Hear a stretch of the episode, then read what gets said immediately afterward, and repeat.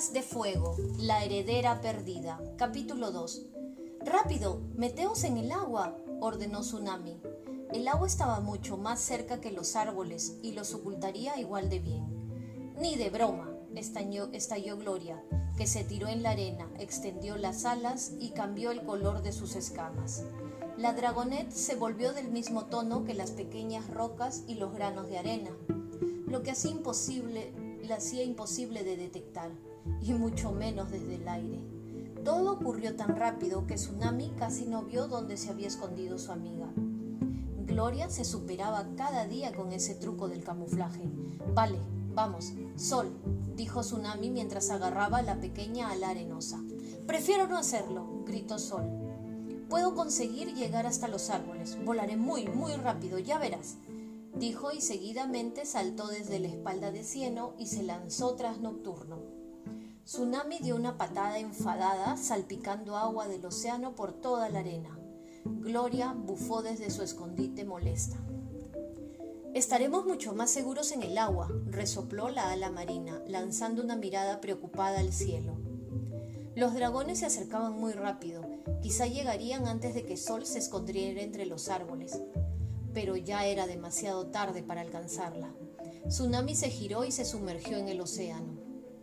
Cieno estaba excavando un agujero en el lodo de la orilla, espantando a varios lenguados asustados y lanzando nubes de salmonetes por todas partes. Los alas lodosas no tenían ningún tipo de problema con el agua, al contrario que los otros, ya que podían aguantar la respiración durante casi una hora. Tsunami respiró profundamente y notó el agua salada que se le colaba por las agallas. Le sorprendió lo extraña que le resultaba aquella sensación, como si respirara humo en vez de agua. No se parecía en nada al agua cristalina de la cueva, y por si aquello no fuera suficiente, la corriente no paraba de empujarla a la orilla para acto seguido arrastrarla de nuevo al interior del océano. Aún así, la Dragonet consiguió desplegar las alas y luchar contra la fuerza del océano. Dejando atrás a Cieno, batió las alas y se adentró cada vez más en las profundidades. Pequeños bancos de diminutos peces morados se alejaron de ella como una preciosa explosión de estrellas. El suelo de arena desapareció para dar paso a un fondo marino lleno de algas verde oscuro que le acariciaron el vientre. Miró al cielo que se abría sobre su cabeza y comprobó que no había aún rastro de los dragones que había visto. Así que decidió arriesgarse a sacar un momento la cabeza fuera del agua y echar un vistazo. Tenía que asegurarse de que Sol había conseguido ponerse a salvo bajo los árboles. El ruido atronador de un montón de alas resonó en sus oídos mientras sacaba la cabeza del agua y se giraba hacia la playa. La pequeña ala arenosa casi había llegado al refugio de los árboles. Tsunami vio Nocturno que, escondido entre las hojas, le tendía las garras para ayudarla a llegar. Por encima de ella, una mancha naranja pasó volando a una velocidad impresionante. Los alas celestes podían volar más rápido que cualquier otra tribu. Pasó a toda velocidad un dragón rojo seguido por otros tres. Sus enormes alas taparon el sol casi por completo cuando sobrevolaron las cabezas de los dragonets. Tsunami se hundió un poco más en el agua, pero estaba segura de que la patrulla iba demasiado rápido como para percatarse de la presencia de un ala marina en el agua. Puede que aquellos soldados no estuvieran buscando a los prisioneros fugados.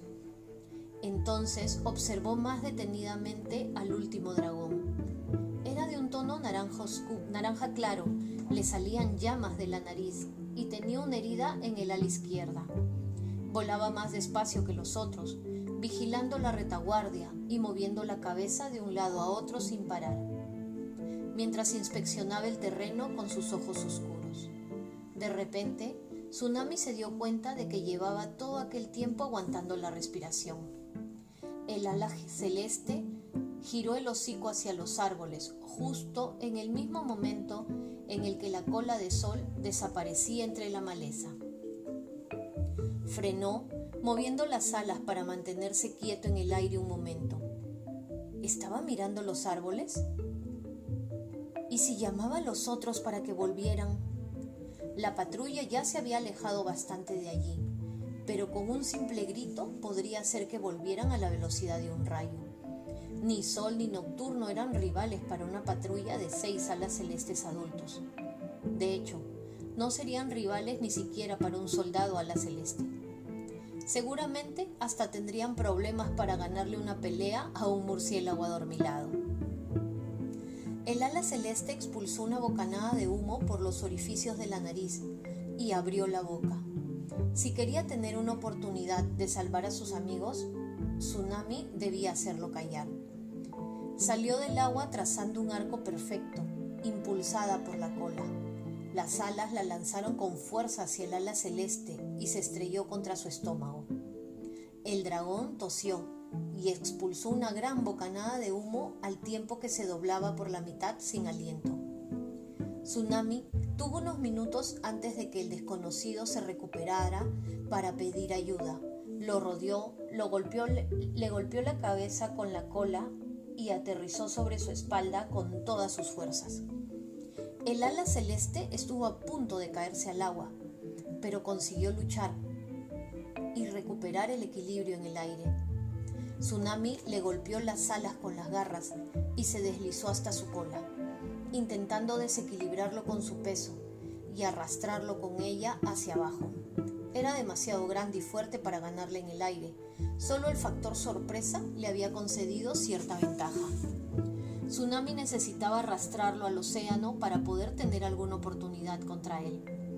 El dragón naranja rugió y se revolvió, lanzando una bocanada de fuego por el hocico, que casi alcanzó de pleno a la dragonet. Tsunami lo estaba arrastrando hacia el agua, pero él no se dejaba de batir con fuerza sus enormes alas. Tsunami se sentía como si tuviera un huracán en torno a la cabeza se dio cuenta de que el dragón estaba ganando terreno y de que en cualquier momento conseguiría llamar a los otros. No vas a llevarte a mis amigos, pensó Tsunami con fiereza. Encontró el punto débil de su cola y le clavó con fuerza los dientes. El dragón empezó a retorcerse presa del dolor y a punto estuvo de hacer caer a la dragonet. Luego le lanzó otra llamarada por debajo del ala. Al principio Tsunami creyó que había fallado, pero enseguida sintió un ramalazo de agonía que se le extendía por el cuello. Era como si alguien intentara cerrarle las escamas con un cable al rojo vivo. Cerró fuertemente los ojos y apretó aún más los dientes, decidida a aguantar en aquella posición, aunque empezara a ver puntitos de colores danzando por delante de sus ojos a causa del dolor. De repente, el dragón se precipitó hacia el mar y Tsunami abrió los ojos de golpe. Cieno había volado hasta ellos y se había interpuesto con sus alas a prueba de fuego entre la llamarada del ala celeste y ella. Luego hundió las garras en la espalda del desconocido y el peso extra hizo que el soldado cayera definitivamente al mar. Juntos Tsunami y Cieno consiguieron arrastrar al ala celeste hacia el océano. El soldado luchó ferozmente, pero su fuego no podía dañar a Cieno y sus enormes alas no le sirvieron de nada una vez que cayó al agua y no pudo seguir respirando. En cuanto impactaron contra el agua, Tsunami nadó hacia el dragón y le sujetó la cabeza bajo la superficie hasta que éste dejó de moverse. Entonces lo soltó y se apartó. Cieno la imitó. El cuerpo inconsciente del dragón empezó a hundirse lentamente hacia el fondo. Un escalofrío recorrió el cuerpo de la dragonet. ¿Era él o yo? Aquello no podía ser lo correcto. ¿Por qué no podía ser peligroso y feroz y al mismo tiempo que no le importaran las consecuencias? Nadó tras el dragón y lo agarró de un ala, Luego alzó la cabeza y miró a Cieno. Él le devolvió la mirada y para alivio de Tsunami, el dragonet no dudó en, nadar hacia ella y agarrar la otra ala del dragón. Arrastraron al ala celeste hasta las playas, hasta la playa. La corriente los había alejado más de lo que Tsunami se había imaginado, y les costó bastante llegar hasta allí, sobre todo con el peso de un dragón adulto complicándoles el avance. Tsunami apretó los dientes con fuerza, ignorando lo exhausta que estaba y el dolor de la quemadura del cuello. Ella era un ala marina. Se suponía que era su elemento. Era la reina del océano, o al menos algún día lo sería. No podía olvidarlo. Cuando llegaron a la playa ya no quedaba ni rastro del resto de la patrulla. Tsunami se preguntó cuánto tardarían en darse cuenta de que faltaba uno de los suyos y en dar la vuelta para buscarlo. Cayó rendida sobre la arena al lado del ala celeste. Cieno se acercó al hocico del dragón, le insufló aire y luego empezó a masajearle el pecho. ¿Qué leches te pasa? le espletó la voz de Gloria. La ala lluviosa se materializó en medio de la arena tiñendo sus escamas de un marrón más oscuro para que sus amigos pudieran verla sin problemas. ¿Por qué has hecho eso? dijo, dirigiéndose a Tsunami. Vaya, de nada, le contestó esta. Solo acabo de salvaros la vida, como de costumbre. ¿Cómo? ¿Atacando a dragones al azar? gritó Gloria. Un poco más si se hubieran ido. ¿Y qué es lo que estás haciendo tú? le increpó a Cieno, golpeándolo con una de sus alas. ¿Eh? Murmuró Cieno, despertándolo. El ala lodosa siguió masajeándole el pecho al ala celeste. ¿Qué? gritó Gloria. No puedes dejarlo vivir. La dragoneta intentó agarrar a Cieno por una de las patas, pero Tsunami se lo impidió. No tenemos que matarlo, le explicó. Lo ataremos y lo dejaremos aquí. Genial. ¿Qué me decís de dejar un rastro de trozos de vaca para que nos encuentre? ¿Y qué tal un mapa del lugar a donde nos dirigimos? O, o, quizás deberíamos prenderle fuego a esta parte del bosque para asegurarnos de que todo el mundo nos encuentre. ¿Queréis que escriben rocas enormes? ¿Los dragonets estuvieron aquí para dejar más pistas? Vale, dijo Tsunami dedicándole una mirada larga y furiosa. Ahí lo tienes, mátalo tú. Gloria bajó la mirada hacia el dragón inconsciente y dudó. Yo no mato a dragones que no pueden defenderse, dijo finalmente. ¿Por qué no? quiso saber el ala marina. Limítate a escupirle un poco de tu veneno en la cara y que se le derrita. ¿Qué se supone que es para ti? Es más fácil hacerlo, ¿no? Gloria clavó las garras en la arena rugiendo. Unas burbujas de color morado oscuro se le empezaron a extender por las escamas. Sol y Nocturno aterrizaron en la arena a su lado. Sol le lanzó al ala celeste una mirada de terror, y entonces Tsunami recordó que ella había estado presa en otra parte del palacio durante las peleas en la arena. Nunca había visto a sus amigos luchar contra otros dragones. ¿Se encuentra bien? preguntó la pequeña dragonet dorada Cieno. Inténtalo con esto, se ofreció Nocturno acercándose a ayudar. Cieno se hizo a un lado y entre los dos giraron al dragón hasta que quedó boca abajo. ¿Por qué lo atacaste? le espetó sola Tsunami. La ala arenosa no paraba de mover de un lado a otro a su pequeña e inofensiva cola, mostrando así su ansiedad. Para salvarte, le contestó Tsunami enfadada. Pero si no estaba haciendo nada, protestó la dragonet, solo estaba volando. Los cuatro dragonets miraron a Tsunami como si fuera la clase de dragona que se escondía entre las rocas y mordía dragones inocentes solo por diversión. Ella arqueó el cuello con indignación. Creía que te había visto. Estaba a punto de llamar a los otros. Lo vi abrir la boca. Sí, yo también, intervino Gloria. Estoy bastante segura de que estaba bostezando. Bastante segura, contestó Tsunami. ¿Estarías dispuesta a arriesgar, nuestras vidas por ese bastante segura? ¿Estaba bostezando? ¿Lo he atacado por nada? Esto no está bien. Vi el peligro y reaccioné como debía hacerlo, ¿no? Si antes de actuar te pararas un momento y pensaras dos segundos en lo que estás a punto de hacer, le dijo Nocturno, o me parara a pensarlo durante mil años como lo haces tú, pensar, pensar, pensar y preocuparte un poco más para acabar no haciendo nunca nada? gritó el ala marina. El ala celeste tosió de repente y expulsó agua salada por el hocico. Cieno suspiró con una expresión feliz en el rostro. Oh, maravilloso, nuestro enemigo sobrevivirá. Bien hecho, tenemos que largarnos de aquí, dijo Gloria a todos, mientras daba un paso atrás y miraba al cielo hacia donde habían desaparecido los demás. ¿Qué hacemos ahora con él? Oh, gran líder. Tsunami no tenía ni idea. Miró a su alrededor nerviosa, quizás si pudieran encontrar alguna enredadera para atarlo. Ahí hay un árbol, dijo Nocturno poniéndose en pie, en el bosque. No me lo puedo creer, se mofó Gloria. ¿Un árbol? ¿En el bosque? El, el, sarcasmo no nos ayudará en un momento como este, le regañó Tsunami. Me refiero a un árbol caído, aclaró el ala nocturna. Podemos usarlo. Gloria, tú quédate aquí y vigílalo. Cieno y Tsunami, venid conmigo, rápido. Cieno empezó a correr y rápidamente dejó la playa atrás de sí. Tsunami se quedó parado un momento. No le gustaba la idea de dejar al soldado allí, aunque no estuviera despierto del todo. Tampoco le gustaba demasiado aceptar órdenes de nocturno. Vamos, rápido, le urgió Sol, empujándola con un ala. Tras adentrarse un poco en el bosque, encontraron un enorme árbol caído, con la mayoría de las ramas enterradas en la arena. Cieno y Tsunami lo desenterraron y lo arrastraron hasta la playa, donde habían dejado al ala celeste, mientras Nocturno no paraba de dar vueltas a su alrededor gritando órdenes como como si necesitáramos que nos dijeran cómo mover un árbol, pensó la dragonet bastante enfadada. Justo en el momento en que llegaron hasta él, el soldado parpadeó varias veces y despertó.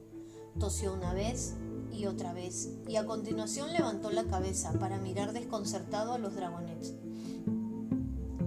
¿De qué nos va a servir un árbol? preguntó Tsunami.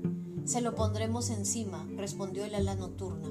Así estará atrapado sin poder moverse el tiempo suficiente para que podamos escapar. Tsunami odiaba tener que admitirlo, pero era una buena idea ayudó a Cieno a levantar el tronco y lo dejaron caer sobre la espalda y las alas naranja del ala celeste.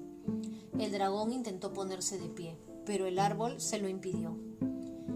¿Y si se queda aquí atrapado para siempre? preguntó Sol, que parecía preocupada. Se acercó y le quitó un poco de arena del hocico al prisionero. Él expulsó una bocanada de humo y Cieno tiró de ella para apartarlo apartarla de su lado. Quizás debamos dejarlo marchar. No podemos hacer eso, dijo Tsunami. Ojalá no lo hubieras atacado, dijo Sol, hundiendo la cabeza entre los hombros. Sí, ojalá, la apoyó Gloria. No ha sido tu movimiento más inteligente, Tsunami, corroboró Nocturno. La dragonet infló las agallas furiosa y extendió las alas. ¿Vosotros qué sabéis? gritó. Quizá os he salvado a todos, una vez más, exclamó. Miró a Cieno, pero él se limitó a encogerse de hombros como si no estuviera muy convencido. Gracias por el apoyo, chicos, pensó enfadada. Sabéis que lo único que intento es que nos mantengamos con vida. No te preocupes, Sol. Cieno le dio un par de golpecitos cariñosos en la cabeza al ala arenosa. Sus amigos vendrán a buscarlo tarde o temprano.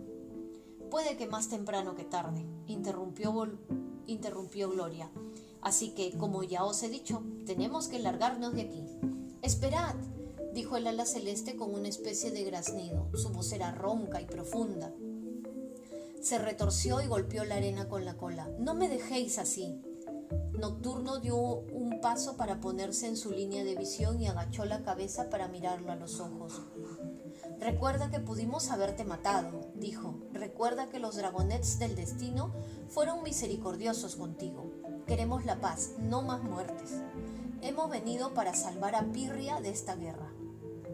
Dios mío, soltó Tsunami mientras Gloria hacía un gesto de impaciencia. Nada de volver a salir por ahí con los alas nocturnas. Yo creo que ha sido genial, lo apoyó Sol. Nocturno le dedicó una mirada agradecida. Sol, no lo animes. Con cuidado, Nocturno le colocó unas cuantas hojas al dragón sobre la cabeza para que no pudiera ver hacia dónde se dirigían. El dragonet señaló al bosque y moviendo los labios, pero sin emitir sonido alguno, dijo, solo para asegurarnos. Tsunami suspiró. Volverían a volar en la dirección equivocada. Ella quería ir a casa en ese mismo momento, a casa, al océano, y de vuelta con sus padres de una vez pero no podía ponerse a discutir con su compañero allí en medio. no mientras el ala celeste estuviera escuchando. Además, los otros ya habían accedido a seguir órdenes de nocturno. Todos estaban deseosos de volver a seguir las directrices del ala nocturna.